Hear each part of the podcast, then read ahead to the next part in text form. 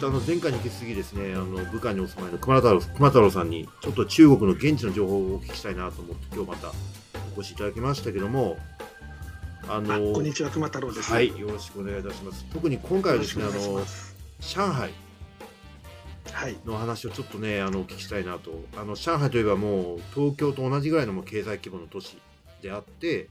あと、まあ、日本人が、まあ、ピーク時は10万人、まあ、現状7万人、8万人ぐらいと言われてますけども、間違いなく、あの、はい、世界でもね、有数の、まあ、日本人の、その、まあ、滞在者の数っていう街なんですけど、で、その上海が、まあ、まさかのロックダウンですよね。そうですね。はい、まあ、あの最初はですね、うん、あの、上海はロックダウンするわけないってえー、まあ、みんな考えてたわけですね。はい、やっぱり、あの、今、あのカルロスさんおっしゃっていただきました通り、まあ、上海っていうのは結構、中国では、えーと、比較的国際都市、はい、いろんな海外の方もいらっしゃいます、海外からの来てる会社もありますし、駐在員もいますし、えー、あのでなんといってもそうやってその貿易の要衝でもあるわけですよ、ね、港もあの船の港もありますし、空港のも2つあるっていうところで。そんなところ閉鎖するわけないよっていうふうにですね、最初の頃は、あのまあ、中国の現地の人も、あとテレビ報道等々でもですね、言われてたんですよね。それがまさかのこういう状況になっているというのが今の現実です、ね、はい。で、実際今、あの、まあ、僕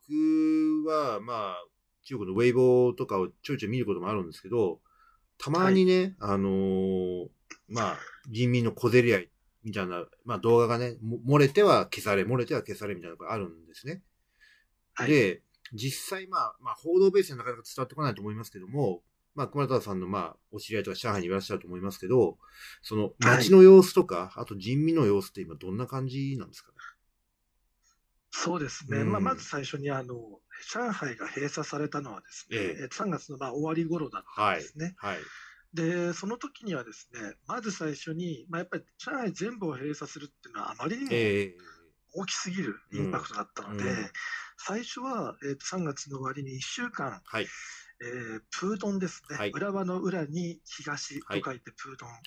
のエリアを閉鎖して、はい、その1週間後に、えっ、と、プーシー、浦和の裏に西ですね。あのよくカルロスさんがあの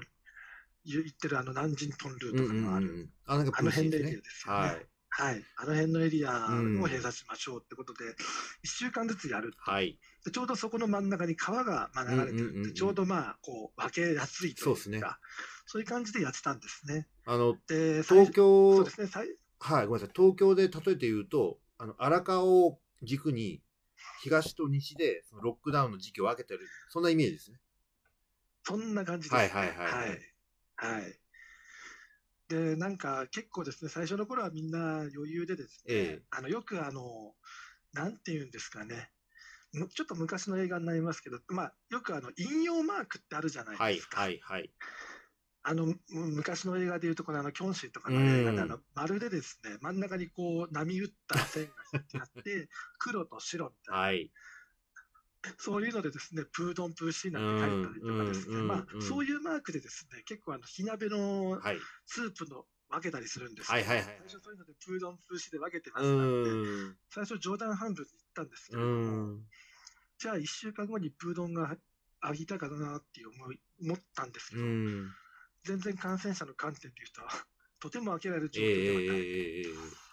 で、プーシーがいよいよ閉鎖になりました。はい、で、まあ、2つ閉鎖すれば意味があるでしょう、なんとかなるでしょうと思ったんですけれども、全然感染者が、まあ、減らない。はい、で、えっと、結構ですね、最初の頃は、ええ、みんな、あの、早く終わるだろうっていうことで、はい、まあ、備蓄もですね、うん、ああんましてなかったんですよ。てか、しようと思ってもやっぱりいきなりやりますって話だったので、あの結構、あのスーパーとかもですね、はい、人が殺到した、まあ、物語に入んなかったので、食べ物がないっていう事態に一回落ちてったんですよね、はい、そこら辺は多分日本でも報道があったと思います。はい、で、まあ、あの、配給がそこから始まるわけですよ、ね。配給。はい。で、何がもらえるのかなっていうので、うん、その上海の同僚に聞いてみたんですけれども、うん、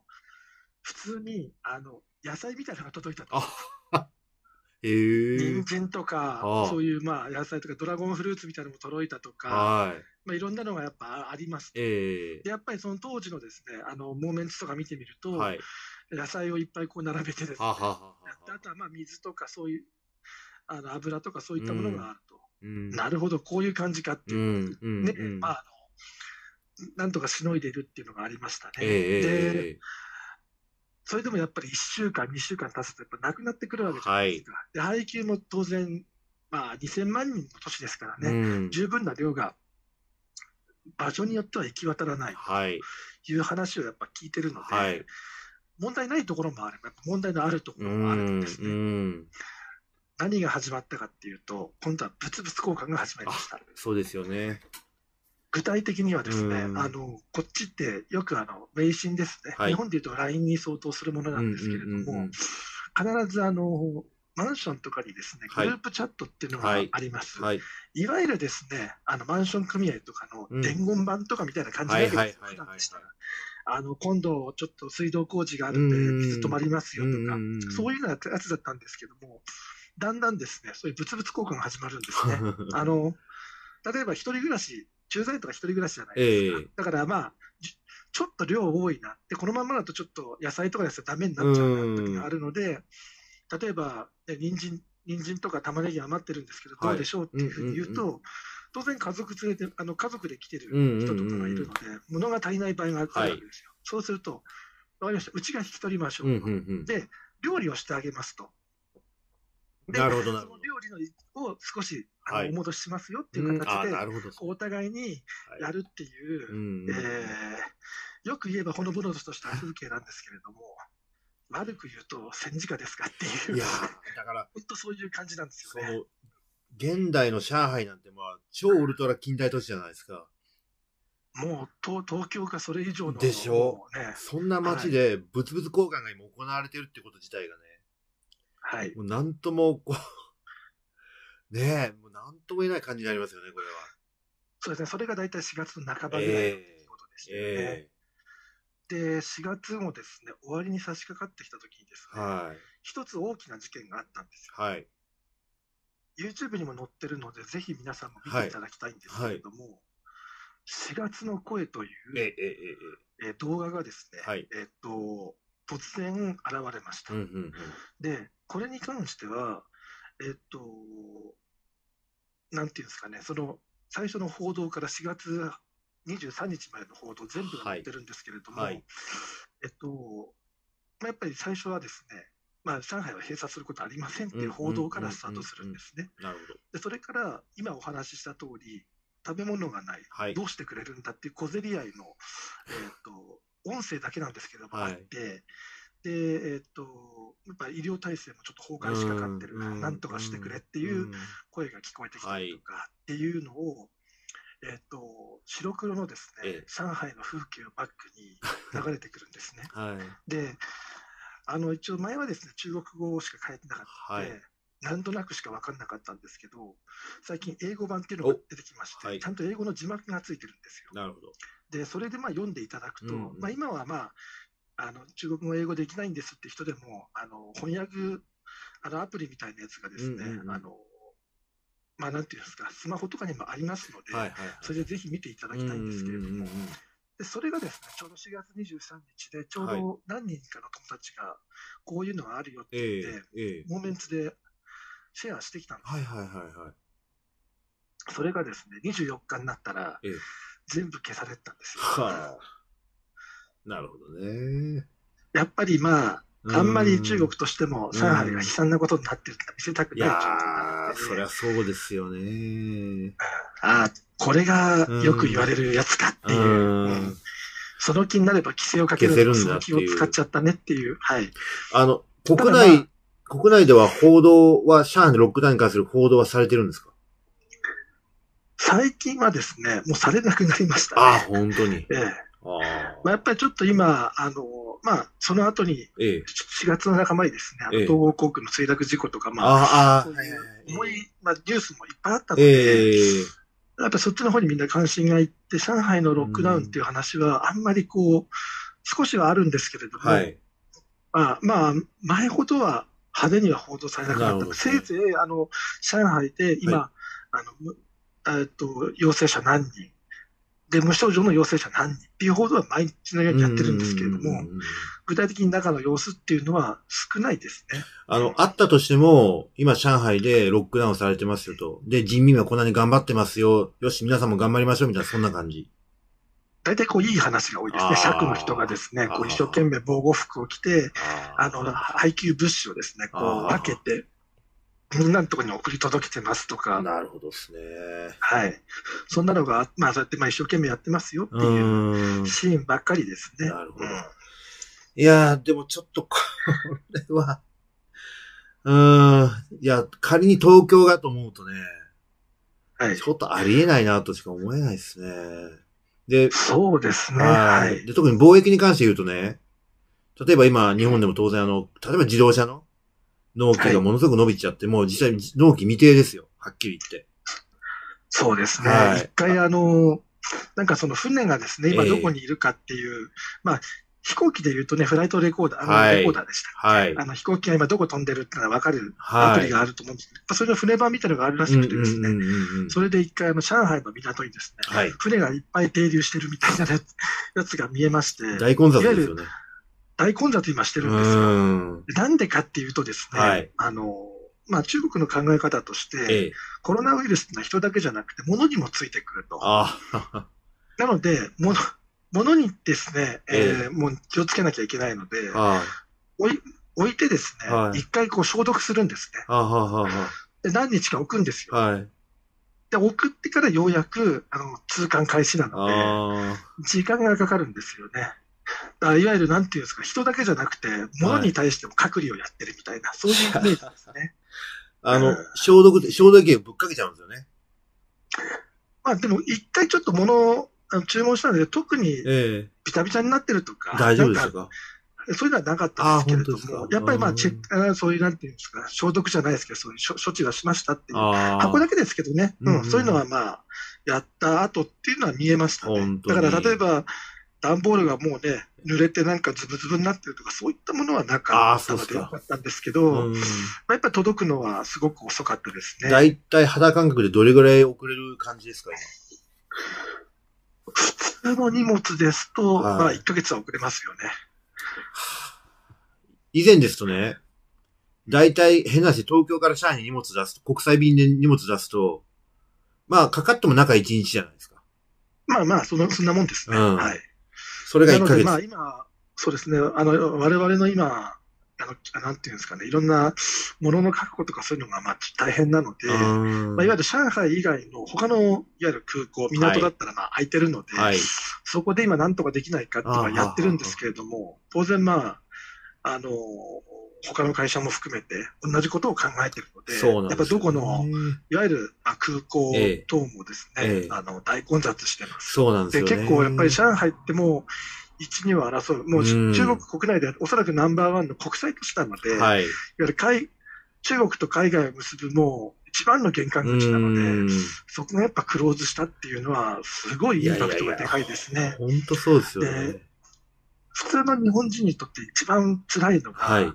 えっと、ね、今、国際郵便ってあるじゃないですか。はいはい、EMS。はい。EMS。あれがですね、はい、今閉鎖してるんですよ。はははだから、変な話ですけど、例えば、うん、上海クローズしましたで、親とか友達にね、なんか、頼むなんか食い物を送ってって言っても、もう送れないんですよ、ね、送れる手段がないですね。はい、送れる手段がないんです。一個だけあるとするならば、はい、本人があの、誰かが行ってですね、その人3、3週間ほど隔離っていうのもあるんですけど、上海そのものがロックダウンしてるので、そのうちに行くこともできないっていうね。いやー、これはまあ、ちょっと日本にいると想像もできないぐらい今不自由な思いしてるんですね、上海に在住の人は。そうですね、今はまあ相当辛い思いをしてると思います。うん。うん。どうなんですか？今、上海から今帰国まあ当然こういう状況なんで、なかなか仕事もならないでしょうから、上海のその駐在の人たちって日本に帰国する動きってあるんですかね？そうですね。特にあの、出張でですね、本当は武漢に来てもらう人が何人かいたんですよ。はい。うん、で、大体、まあ、あの、上海にうちのあの、職場があるっていうところで、上海みんな来てから、武漢に来る、今、ちょ武漢の直行便がないもんですから、はいはいはい、やってるんですけれども、